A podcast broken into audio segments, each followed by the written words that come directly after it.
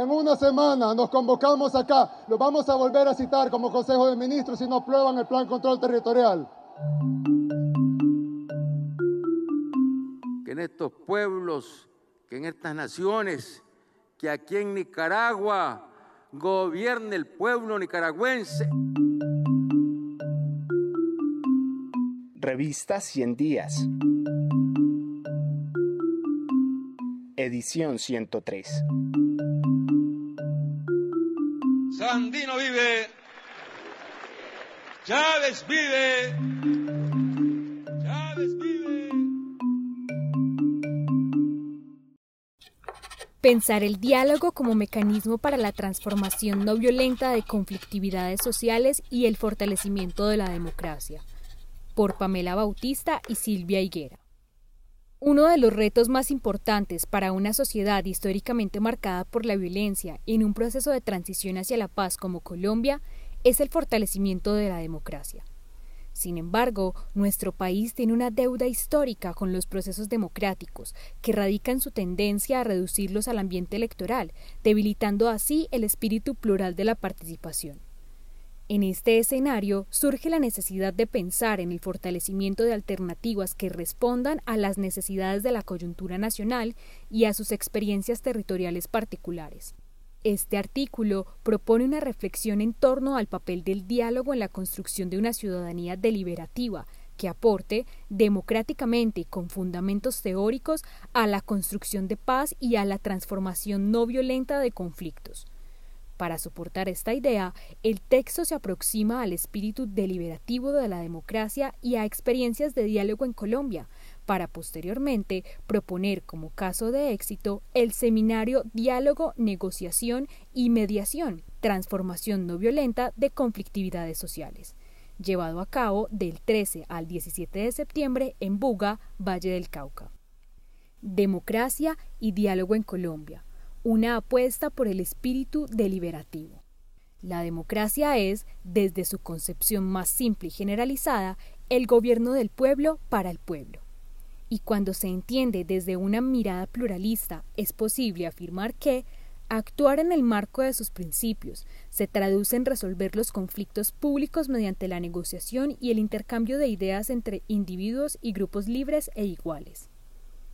Por lo anterior, en los sistemas políticos democráticos, las disputas o divergencias de intereses, así como las necesidades y valores en pugna entre dos partes, son reconocidos y admitidos como algo natural, y en ese orden de ideas deben ser abordados a partir de un enfoque participativo que favorezca la construcción de consensos entre las partes divergentes.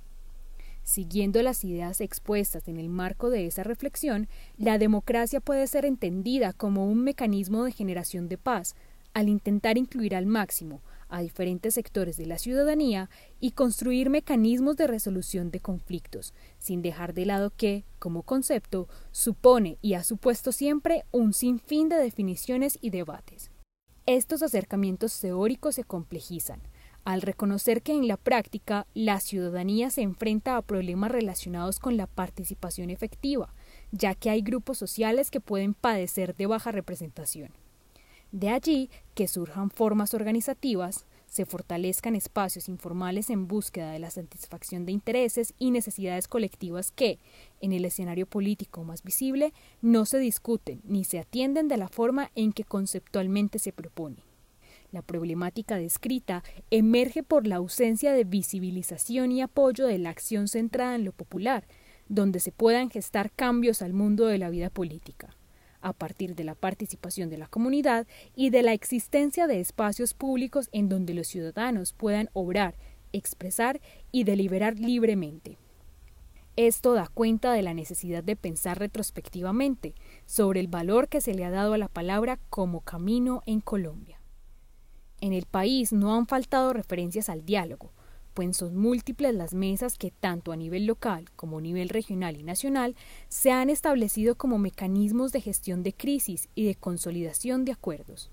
Sin embargo, la lista de experiencias fallidas parece no acabar, pues muchos de los procesos no han sido realistas ni han contado con la voluntad política o con los recursos materiales necesarios para su implementación, generando un riesgo inminente del resurgimiento de tensiones. Esto responde a un entendimiento confuso de las experiencias de diálogo, negociación y mediación, que invisibiliza su potencial transformador. Algunas evidencias de lo anterior son los más de mil acuerdos suscritos e incumplidos entre el Gobierno Nacional y el Consejo Regional Indígena del Cauca, los poquísimos avances de los pactos que quedaron tras las negociaciones del paro cívico de Buenaventura en 2017, la ya muy conocida historia del Caguán, la falta de ejecución presupuestal prometida al movimiento estudiantil. Aún así, el panorama no es del todo desolador.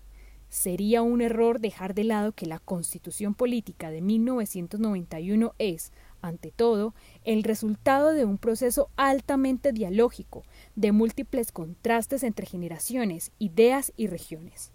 Además, contamos hoy con el ejemplo de la Comisión de la Verdad y con su esfuerzo por construir y facilitar espacios de encuentro restaurativos que sirvan como vías hacia la reconciliación y la no repetición de la violencia.